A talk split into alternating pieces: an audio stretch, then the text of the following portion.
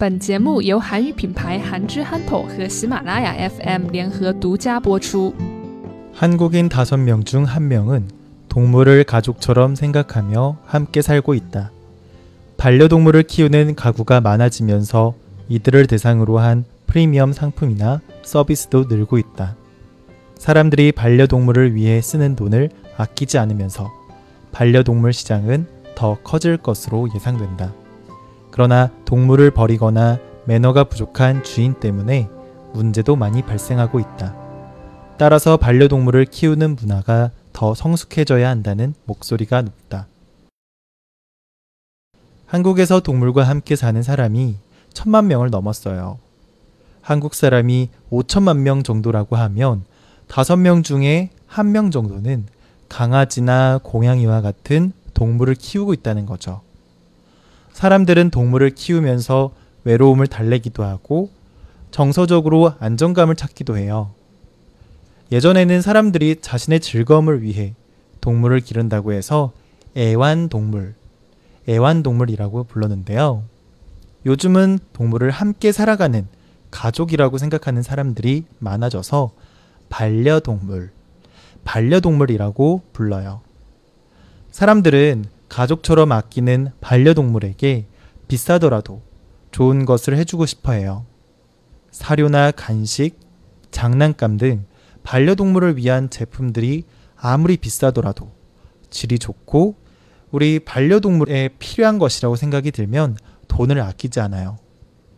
이에 따라 반려동물을 키우는 가구를 대상으로 많은 상품과 서비스가 생기고 있는데요. 동물병원에서 정기 검진이나 미용을 받는 정도는 이제는 너무나 흔한 일이 되었어요. 주인이 여행을 갈 때 반려동물을 맡아주는 호텔도 생겼고요. 동물이 출입할 수 있는 백화점도 생겨서 많은 관심을 끌었어요.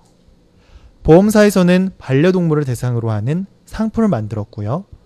은행에서는 반려동물 쇼핑몰에서 할인을 제공하는 카드도 출시했어요. 동물이 죽었을 때 장례식을 치러주는 전문 업체도 생겼고요. 음, 이처럼 반려동물 산업은 점차 규모가 커지고 있어요. 그런데 동물을 키우는 사람들이 많아지면서 새로운 문제도 생겨나고 있어요. 반려동물을 양육하는 문화가 아직 부족하다는 인식이 커지고 있죠. 가장 큰 문제는 동물 유기 문제가 있어요. 함께 살던 동물을 마치 물건을 버리듯 버리는 사람들 때문에 유기동물이 점차 늘어나고 있어요. 어렸을 때에는 귀여웠는데 시간이 지나면서 너무 커지는 바람에 혹은 더 이상 귀엽지 않다는 이유로 혹은 뭐 병이 들어서 치료하는 비용이 많이 든다는 이유로 유기를 하고 있죠.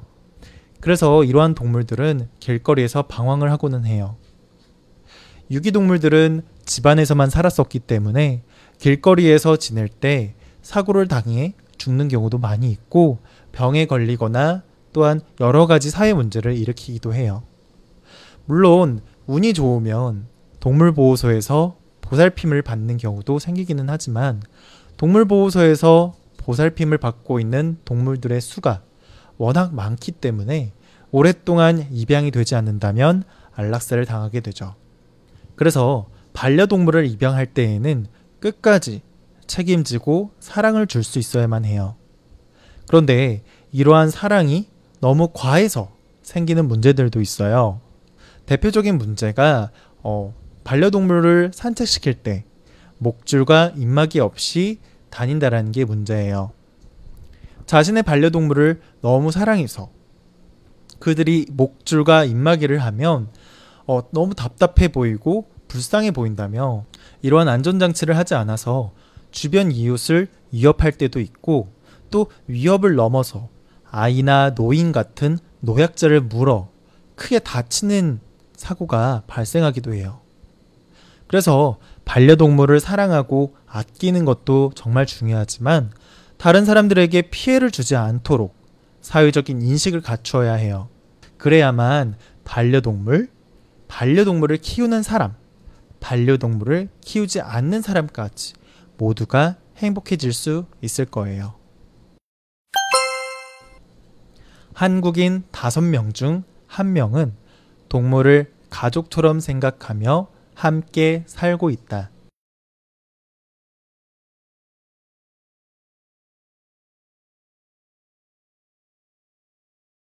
한국인 5명 중 1명은 동물을 가족처럼 생각하며 함께 살고 있다.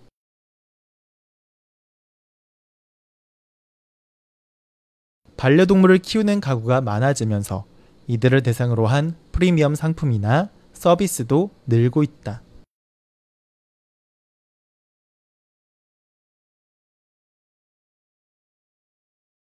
반려동물을 키우는 가구가 많아지면서 이들을 대상으로 한 프리미엄 상품이나 서비스도 늘고 있다.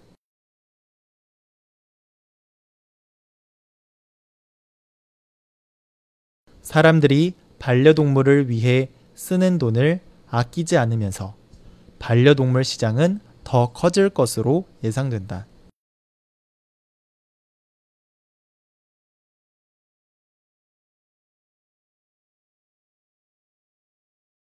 사람들이 반려동물을 위해 쓰는 돈을 아끼지 않으면서 반려동물 시장은 더 커질 것으로 예상된다.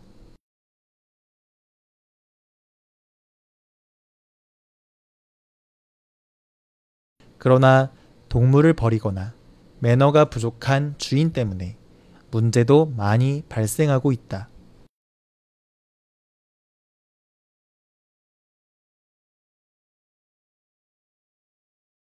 그러나 동물을 버리거나 매너가 부족한 주인 때문에 문제도 많이 발생하고 있다.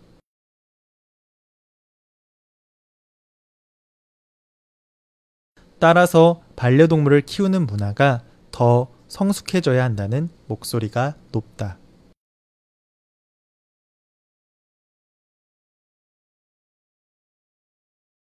따라서 반려동물을 키우는 문화가 더 성숙해져야 한다는 목소리가 높다.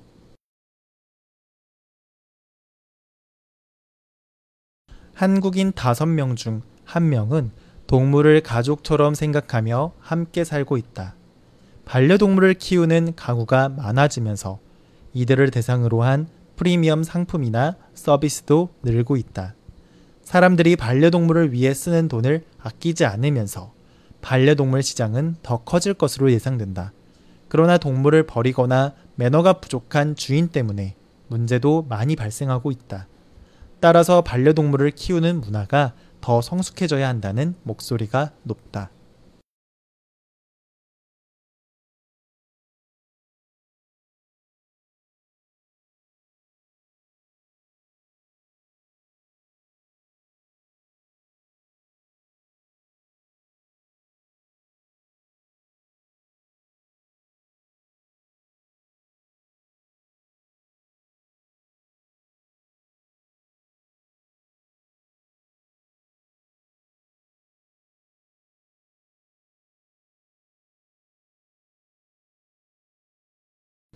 한국인 5명 중 1명은 동물을 가족처럼 생각하며 함께 살고 있다.